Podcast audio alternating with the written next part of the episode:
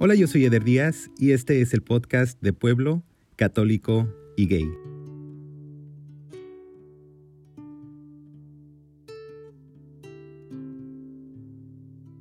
Hola, soy Alex, soy tapatío, católico y gay. Alex, bienvenido al podcast. Gracias, Eder, un placer. ¿Cómo estás? Muy bien, nervioso, no te lo voy a negar. Este, escucho tus podcasts, soy tu fiel admirador. Escuché muchas de las historias, me encantan. Cada vez que escuchaba una, yo decía, ojalá algún día Eder me, me dé la oportunidad de compartir mi historia, porque es un espacio muy bonito y es un espacio que he encontrado muy seguro.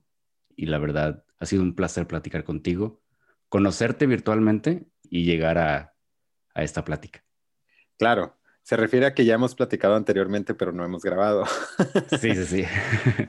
Al contrario, Alex, el gusto es mío y estoy emocionado de platicar contigo y conocer tu historia sobre todo.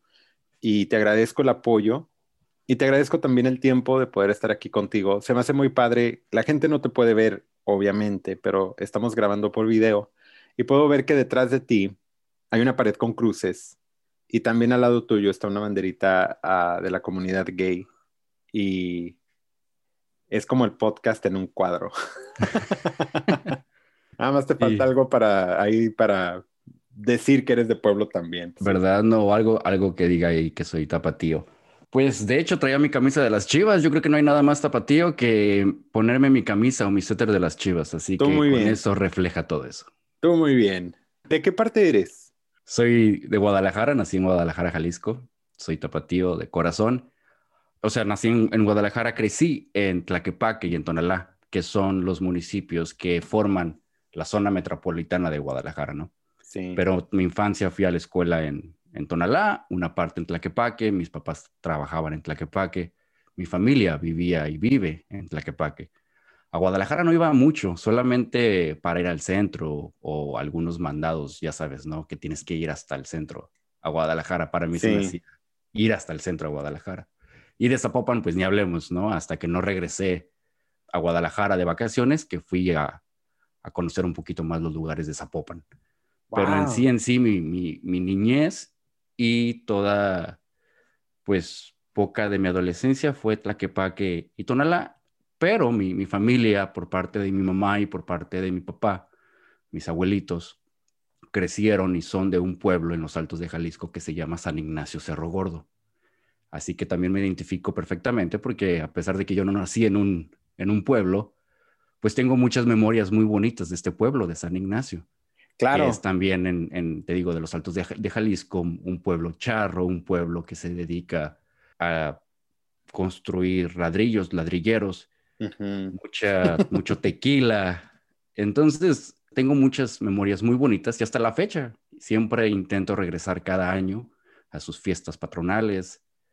Y bueno, es, es, un, es un gusto siempre regresar. Claro. Oye, me reí poquito porque la entrevista es tuya y vamos a regresar a tu historia, por supuesto, pero mi primer trabajo en la vida, que, que alguien me contrató y me dijo, va, vienes mañana y te vamos a pagar tanto, fue en un obrador. que la gente que no sepa lo que es un obrador.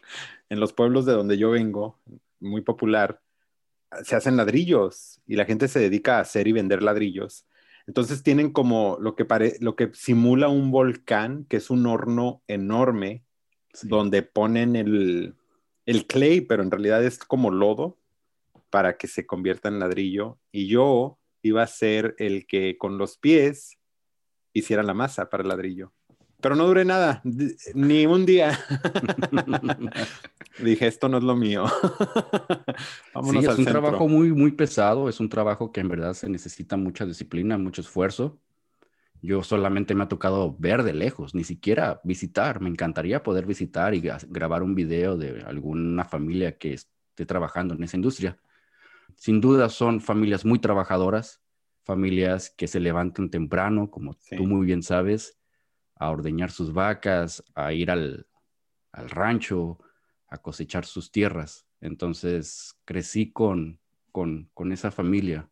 Mis abuelitos, mi abuelito tiene su rancho y muy poco me tocó verlo trabajar en el rancho, pero me acuerdo muy bien de cuando yo iba a visitarlo a ese rancho y tengo muy buenas memorias y especialmente con mis primos y fiestas y era, era siempre un placer ir a, ese pueblo. ¿Y de Tlaquepaque, qué memorias tienes de niño? De, de Tlaquepaque tengo bonitas memorias también, especialmente la zona centro, el Parián, lo que le llaman el Parián, que está conformado, el Parián está conformado por muchas cantinitas. No sé si has visitado el Parián, donde te compras tu cazuelita, es lo más popular, lo más turístico, escuchar tu mariachi. Pero para nosotros era nuestra ida de domingo, ¿no? Ir a misa. y después de durar la misa ahí toda la hora, aguantar la misa toda la hora, pues nuestro premio era, ya sabes, los taquitos después, o una nieve, un raspado, cualquier cosa que se nos antojara, ¿no? Entonces era siempre dar la vuelta en, en la plaza, caminar un rato, ver un poco del arte, de las artesanías y ya, ir a casa. Ese era un domingo familiar para mí.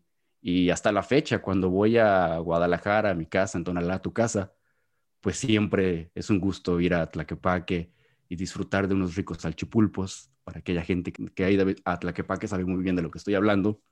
Y, o una nieve de garrafa, o qué sé yo, siempre hay muchísimos antojitos.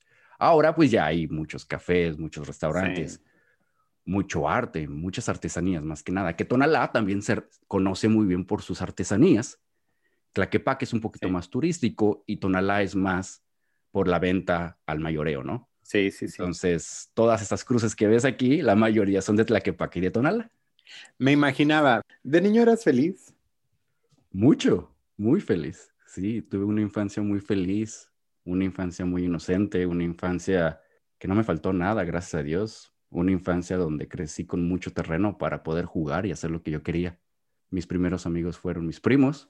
Hasta la fecha, mi, mi primo también aquí vive conmigo cerca en, en Lodi, aquí como a 20 minutos, con el que crecí, y otro primo está en Kentucky. Pero yo crecí muy feliz este, dentro de la ciudad de Tonalá. Crecimos en, en un terreno grande que la familia le llama el ranchito que mi abuelo compró como su casa de campo hace muchos años. Después les repartió a sus hijos y mi papá fue de los primeros que empezaron a fincar ese terreno para cuidar el terreno. Y a diferencia del resto de mis primos, ellos tenían sus casas más en Tlaquepaque y yo vivía en el ranchito. Entonces yo no fui niño que jugaba en la calle, yo jugaba en el ranchito. Y junto con mis primos inventábamos de todos los tipos de juegos. Clásico niño de los noventas que jugaba afuera, y jugaba hasta que se metía el sol y gracias a Dios teníamos luces también para poder jugar fútbol y jugar lo que se nos antojaba. Un día jugábamos a que éramos jugadores de hockey y teníamos patines y en el cemento con unas escobas jugábamos y agarrábamos las tapaderas de los garrafones para que fueran nuestros discos. Oye, espérate, espérate, espérate, eran muy modernos, ¿eh? Yo nunca había escuchado de tapatíos jugando a hockey. ¿De pues, dónde traían eso? Para que veas, todo era posible en el ranchito. Para empezar, ni nieve hay en Jalisco. ¿Verdad? No, no, no. En ese momento era, era la época de la novela de, de agujetos de color de rosa. Y no sé si te acuerdas de esa novela, pero pues todo se dedicaba en una pista de hielo, de patinaje. Sí. Y siempre anhelábamos, o yo por lo menos, de mi parte, anhelaba aprender a patinar sobre hielo. Pero como no se podía, teníamos patines de ruedas, entonces podíamos patinar en un, teníamos áreas con cemento, con concreto, y podíamos patinar ahí. Agarrábamos escobas y depende de lo que estaba de moda, era lo que éramos. Agarrábamos las escobas y eran nuestros caballos y éramos el zorro. Entonces el zorro se llamaba Alejandro en la película de Antonio Banderas y bueno, yo feliz, ¿no? Porque yo era Alejandro el zorro. Jugábamos carritos, construíamos carreteras, construíamos puentes y te digo, mucho deporte, changáis. El changáis. La verdad, el changáis, para aquellas personas que no saben qué es lo que es el changáis. Es muy regional, es muy regional porque yo siempre lo digo y toda la gente así de, ¿qué dijiste? y hasta la fecha, cuando vamos y hay oportunidad, juntamos un grupo de amigos sí. y en la playa jugamos changáis. Te digo, mis primos cuando iban en, Navidad, nos juntábamos bastantes y de todo tipo de, de todas las edades. Entonces, jugábamos quemados, jugábamos la traes, jugábamos escondidas. Tuve una infancia muy, muy bonita. ¿Qué los trajo a Estados Unidos?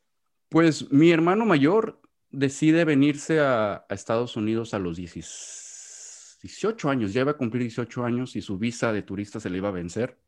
para eso yo tengo mucha familia acá porque también mi mamá desde muy chica, junto con sus hermanas, se venían a trabajar en el campo. Mi abuelo desde muy joven vino a trabajar de bracero. Entonces esta onda de Estados Unidos, México siempre estuvo en, en mi familia, ¿no? Familiares que visitaban Guadalajara, que visitaban el pueblo, nos visitaban a nosotros, nos llevaban regalos, convivíamos con ellos y yo sabía que siempre había familiares en Estados Unidos. Mi hermano a los 16 años decide visitar a mi abuelito porque ya se le iba a vencer la visa, pero se queda. Entonces ya no decide regresarse a Guadalajara o Tonalá, que es lo mismo. Y para eso también mi mamá está en proceso todo su la documentación, se hizo ciudadano y también mi papá automáticamente le dice, arregla los papeles de los muchachos por si en algún futuro quieren irse a estudiar a Estados Unidos, porque ahí está la opción, hay que aprovecharla, ¿no? Pero ese futuro llegó más cerca que lo planeado, porque mi papá tenía un negocio, una carnicería, y al poco tiempo también las cosas no iban bien y deciden irnos a Estados Unidos, seguir a mi hermano. Mi hermano en ese entonces le decía, pues vénganse para acá. Mi otro hermano también ya estaba de este lado. En cuanto agarramos nuestra residencia, mi hermano decide también ya venirse. Y nosotros, después de agarrar nuestros documentos, a los seis meses regresamos a Guadalajara de Ciudad Juárez, donde normalmente te dan todos sus documentos, a terminar el contrato que mi papá tenía con su negocio, terminar el ciclo escolar y nos regresamos. Entonces, de, de un, no de un momento a otro, yo sabía que en algún momento íbamos a estar en Estados Unidos, porque mis papás en los ochentas ya habían venido una vez, pero no, como que no fue la, el mejor momento, regresaron a Guadalajara y ahora sí, en el 2001 regresamos y nos, ya nos quedamos aquí en Estados mm. Unidos. ¿Cuántos hermanos tienes? Tengo dos hermanos, mi hermano mayor, Marco, tengo mi hermano Héctor, que le sigue, yo soy el tercero y mi hermana Ceci, que es la más chica. El penúltimo eres. Soy el sándwich, sí. Bueno, somos dos sándwiches, ¿no? Yo soy uno de los sándwiches, pero el, el más chico de los hombres. Double patty sandwich. Exactamente, sí. Platícame cuándo te das cuenta, Alex, que eres diferente. Uy, qué fuerte, ya tan pronto. no te pongas nervioso. Este. Ah, oh, otra cosa que te quería platicar. ¿No te daba asco la carnicería? No, no, no, yo siempre estaba ahí interesado de meterme a la carnicería, quería aprender, pero pues son unos cuchillos, me imagino que has visto los cuchillos de una carnicería, y mi papá nunca me dejó para mí agarrar esos cuchillos. Mis hermanos mayores, mi hermano mayor, él sí alcanzó a aprender un poco, mi otro hermano también, pero no tanto, no creas que le interesaba mucho. Y yo sí quería aprender, pero te digo, estaba muy chico, pero sí, pues me enseñó a trabajar, me enseñé a levantarme temprano, especialmente cuando mi papá ya tenía su carnicería, porque por muchos años trabajó en la carnicería de su hermano de la familia. Y ahí mis hermanos sí les ayudaban a hacer el aseo, más que nada, yo ya, yo no tanto, pero sí me acuerdo ir los domingos de vez en cuando y visitar a mi papá y a veces también ayudar en algo si es que había oportunidad de ayudarlos. Pero no, yo nunca tuve, nunca tuve la oportunidad y, al contrario, a veces a la gente se le hacía un poquito, como tú dices, asqueroso lavar tripas o, o todo eso, pero no, a mí me gustaba, a mí me gustaba, la verdad. Ya al último, cuando mi papá tenía el negocio, ayudaba más a hacer el aseo, pero también mi mamá se encargaba de todo. Yo a veces nada más llegaba de la secundaria y yo creo que estaba en el desarrollo, no sé, porque me daba mucho sueño y llegaba a la carnicería a dormir y me despertaban ya cuando mi, mamá había acabado el aseo. Qué convenenciero. Te iba a decir que yo de hecho no como tripas, tacos de tripas, porque una vez vi que las lavaron y dije, jamás, jamás en la vida. Así estén doradísimas, así, me vale madre. Ricas las tripitas, sobre todo si están bien doraditas. No puedo. Y ahorita que me estabas platicando, hasta casi huelo la carnicería donde yo iba de niño a comprar lo que mi mamá me mandaba a comprar. Escucho el cuchillo, el, y antes la planaban. Me acuerdo cuando estaba más chico y pedían, por ejemplo, un kilo de bistec. Cada rebanada la planaban en una piedra de, de, puro hierro. Sí, sí, sí. Entonces, este, sí, tengo muy buenas memorias de la carnicería. Pero es bonito. ¿Sabes qué me gusta de todo eso de nuestros pueblos? Que la gente se especializaba en algo. Eso se me hace muy padre. Si era el panadero, pues panadero. Si Mi tío, por ejemplo, era de frutas y abarrotes, olvídate. O sea, veía una, una, sandía a una milla de distancia y te decía si estaba buena o no. Y yo trabajé mucho tiempo con él. Y cuando yo trabajaba me gustaba el olor de mis manos porque olía a mercado. Todo lo que te podías imaginarte. Eso sí, traía como una pulgada de mugre, pero olía bien bonito. sí, lo que pasa que pues son negocios familiares, son negocios que las familias tienen que dedicarle el 100% porque de ahí es el sustento de sus familias. Gente el trabajadora que se levanta temprano, yo me acuerdo ir con mi papá al rastro a comprar hígados para vender ciertos días que se ponía el tianguis y yo pues iba más dormido que despierto y ya después de ahí me, me, dejaba en casa de una tía para llevarnos a la escuela porque iba a una escuela todos juntos con mis primos y eran, fueron momentos muy bonitos. ¿Te tocó entrar al rastro? Sí. Yo, nunca yo conozco un rastro, yo conozco especialmente los rastros de los pueblos más chicos, porque el rastro de ciudades como Guadalajara o el rastro de Tlaquepaque no dejan entrar a cualquiera, pero sí más o menos puedes ver y yo más o menos me acuerdo. Wow. Pero ya los rastros de los pueblos, ahí sí te dejan sí. entrar y todo. Yo pude haber entrado muchas veces, pero yo nunca quise. Yo desde niño ya sabía que yo no quería ver eso. La gente que no sabe qué es un rastro, explícales brevemente qué es un rastro. pues un rastro es el matadero, es donde matan a las reses, donde matan a los puercos y donde los descuartizan. Ah y ya después te llevan, por ejemplo, en Tlaquepaque, me acuerdo que llegaban las reses a la carnicería el día que les tocaba la matanza y ya nada más las personas que cargaban esas, las reses, las piezas de las reses para llevarla a la cámara de refrigeración. Todo el cáscaro. Personas así de chaparritos, pero personas bien curtidas, bien fuertes y llevaban todo eso. Y ya ah. el trabajo de mi papá y el trabajo de mi tío era descuartizar parte por parte, sacar los cortes. Claro, qué loco. Una vez, me estás recordando muchas cosas. Una vez escuché cómo mataban a un puerco en el rancho de mi abuela, junto a Guadalajara, Río de los Lomelines. Es una de las peores cosas que alguien puede escuchar en su vida. Porque el ruido, ¿no? Qué trauma. Sí. Hablando de cosas padres e interesantes, Alex, ¿cuándo te diste cuenta que eras diferente? Uy, desde chico yo sabía que era un poco diferente en aspecto a que hacía cosas diferentes que no todo, que, que todos los niños hacían. Por ejemplo, yo siempre fui muy amiguero, tenía muchas amigas. Las niñas se acercaban a mí a contarme sus cosas. a veces y yo, y también de grande en la universidad, a veces yo quería echarle los perros a una chava y terminaban siendo mis mejores amigos. Y yo, Sí, sí, sí, friendzone, inmediatamente. Sí, el friendzone inmediatamente, el friendzonado. O sea, me acuerdo en la primaria que estaba sentado yo a tomar mi lonche o mi, en nuestro, pues sí, la hora de lonche. Sí. O el recreo.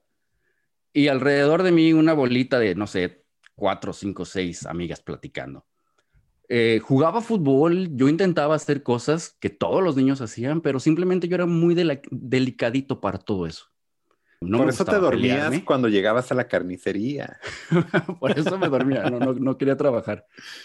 No, este, simplemente era, era más delicado para todo. No me gustaba pelearme, no me gustaba alegar, no me gustaba enojarme, no me gustaba que me hicieran encabronar. Siempre muy sentimental y siempre muy novelero. Me encantaba la novela. Para mí, la televisión y la radio marcaron una pauta en mi vida, especialmente creciendo en los noventas. Entonces a veces, así como jugaba afuera en el ranchito, también había días donde yo solamente me la pasaba viendo mis novelas o viendo mis programas o, o, escuchando la radio. ¿Cuáles son las novelas que marcaron tu infancia? Muchas. Como te comentaba, agujetas de color de rosa, agujetas de color de rosa. Sí, por favor. agujetas de color de rosa, el privilegio de amar, lazos de amor, y después veía las más viejitas cuando las volvían a repetir. Cuna de Lobos. Me acuerdo mucho de, pues, todas las noventeras de, los jóvenes, ¿no? Soñadoras, amigas y rivales, las infantiles. Los el niño que vino del mar. No, esa no la mire. Me quedé gordo el, Imanol. ¿Te acuerdas de La Pícara Soñadora? Claro, La Pícara Soñadora. Muchachitas. Fíjate el abuelo y yo esas no me tocaron. A mí no me, pues yo sí vivía en México, pero No me acuerdo ni de Soñadoras, ni de Amigas y Rivales. Sé que fueron novelas grandes, pero como que yo no sé, me las brinqué. No sé si no las pasaban acá en Estados Unidos. No, yo vivía en eh, México. Ah, perdón. Sí. No, pues entonces no sé dónde vivías. No había, no había señal en la en la No teníamos el canal de las estrellas, yo creo. tenías el canal de las estrellas. No, yo veía, porque ya sabes que era el horario juvenil y luego el horario de las dramáticas, yo veía las Sí. dramáticas. Yo veía la No, es que tú- dueña, la tú dueña, no manches. La original sí. La original estaba muy buena. Haz de cuenta que si escucho la entrada de esa novela, me acuerdo de la camioneta que manejaba mi papá en aquel entonces, me acuerdo de las calles, huelo el polvo, también con la entrada de la mentira, con Kit del Castillo. Muy buena. Y la canción con Don Chente. Sí, Todo sí, sí. sí. Todas esas novelas marcaron, marcaron mi, mi, mi vida. Había una novela también que se llamaba Ramona, con Kay del Castillo. Esa sí me tocó en Estados Unidos, para que veas. Y había muchas novelas que, te digo, especialmente las infantiles, a veces también a la hora de comer era clásico que pusiéramos a ver nuestras novelas Sí. y ya las novelas juveniles. Y así es como yo un mm, digo, no, no, eso no tenía nada de malo, eso no, no me definía si era gay o no, pero yo sabía que el hecho de que me gustara todo esto, pues no era normal, ¿no? En, en la primaria todo el mundo estaba jugando con sus tazos y todo el mundo estaba platicando de los supercampeones y, y de los caballeros del zodiaco y pues yo estaba interesado en otras cosas simplemente. Oye, ¿y alguien más se daba cuenta o eras nada más tú? Creo que nada más era yo, no sé. La verdad no sé qué decirte. No sé si otras personas se daban cuenta. Yo creo que sí. Mucha carrilla por los hermanos mayores, ya sabes que pueden ser un poco carrilludos con eso de que, pues no sé, de maricón y cositas así, ¿no? Que te decían. Sí. Pero en ese entonces era así como decir cualquier cosa, como, ay, no seas güey, o no seas puto, no seas maricón, y corre bien y así, ¿no? Pero no, yo, yo, yo intentaba hacer las cosas que otros niños hacían también. Nunca fui extremadamente diferente o muy diferente a, a otros niños, simplemente había otras cosas que a mí me gustaban y que yo sé que los niños, otros niños, no. ¿Y cuándo es que te das cuenta realmente que lo que te gustan son los niños?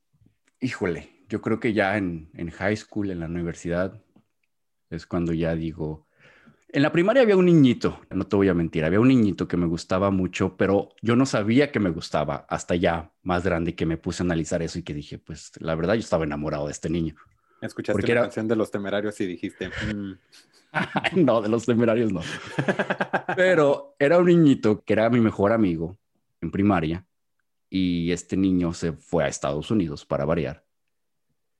Y me acuerdo que ya ves en, en México en las escuelas te sentaban de dos en dos, compartíamos butaca y cantábamos, cantábamos las canciones de Enrique Iglesias.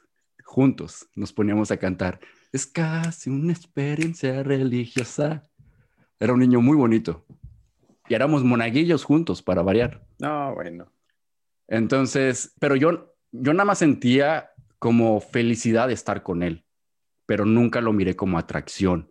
No, claro, y menos nunca, yo no sabía exactamente a esa edad. Yo solamente sentía, me sentía feliz de ser su amigo. Era mi amiguito, pero nunca fue. Y ya después, más adelante, yo decía, bueno, a lo mejor sí estaba enamorado de este niño porque estaba muy bonito. Era lo único que yo decía, está bonito.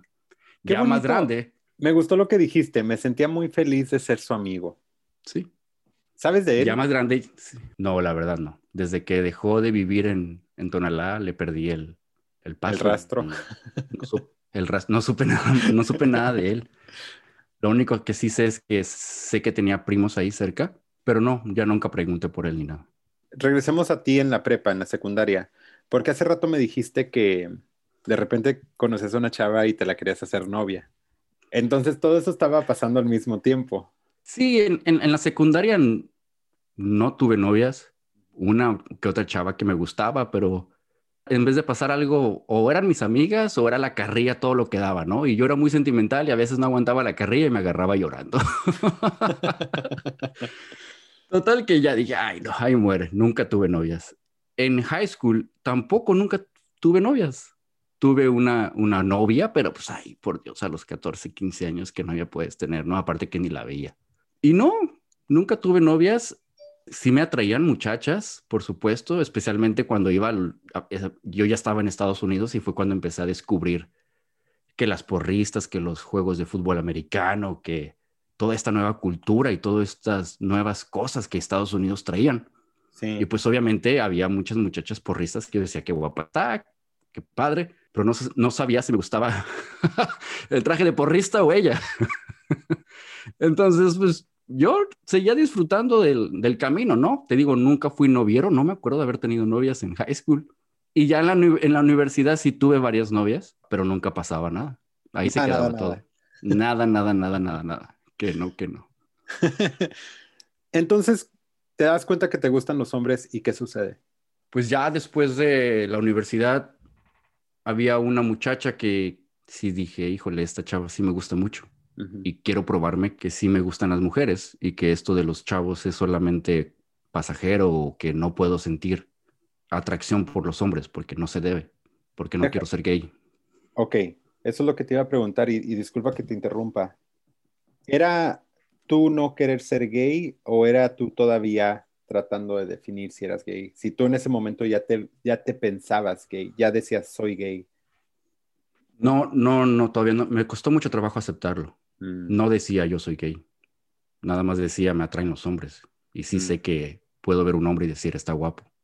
No estaba listo para decir yo soy gay. Al contrario, yo quería tener novias. Y yo quería probarme a mí mismo que podía tener una novia.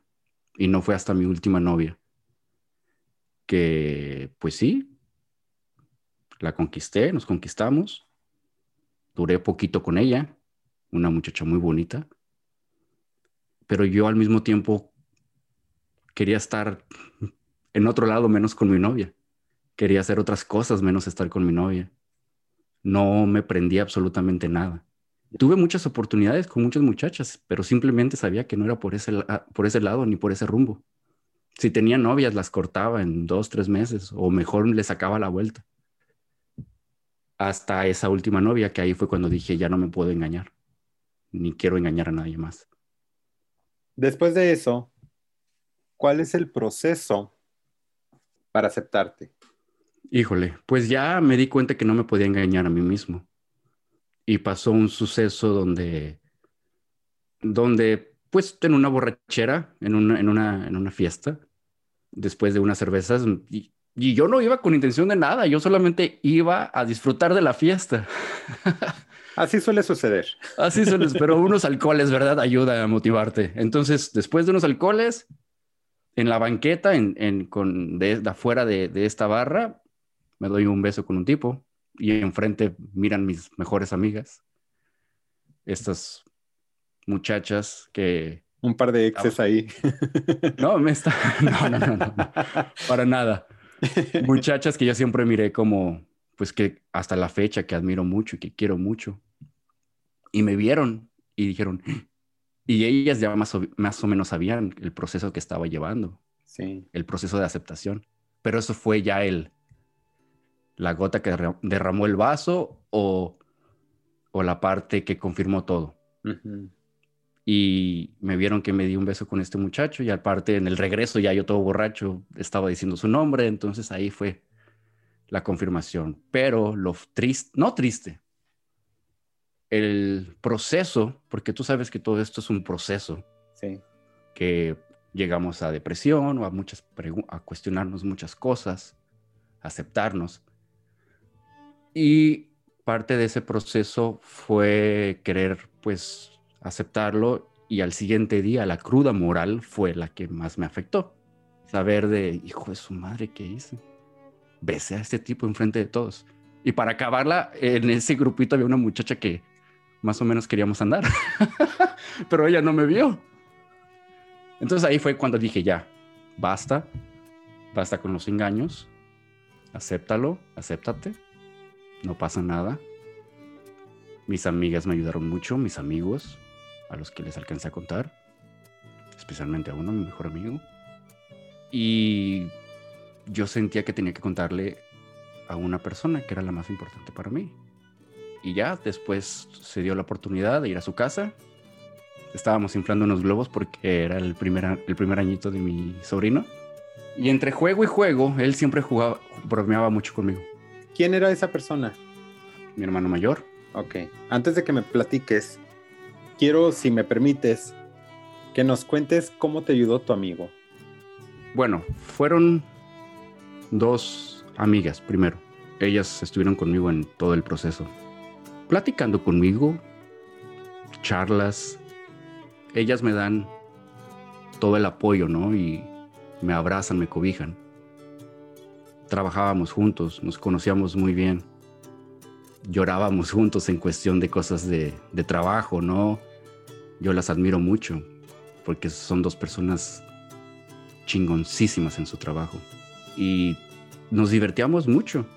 Salíamos a todos lados, entonces nos conocíamos muy bien y éramos confidentes. Entonces ellas fueron mi, mi apoyo, me adoptaron, me, me abrazaron. Entonces, después de platicarles a ellas, yo sabía que estaba listo para platicarle a esa persona importante que era mi hermano mayor.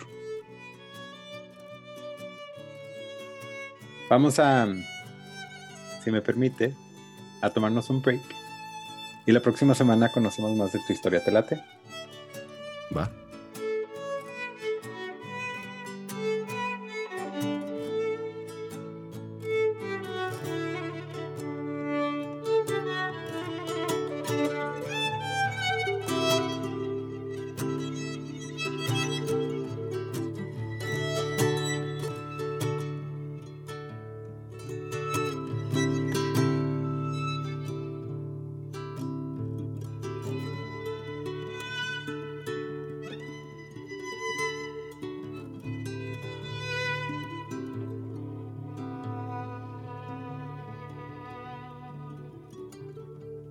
Yo soy Eder Díaz y yo soy de pueblo, católico y gay. Yo soy Alex Cadenas, soy tapatío, católico y gay.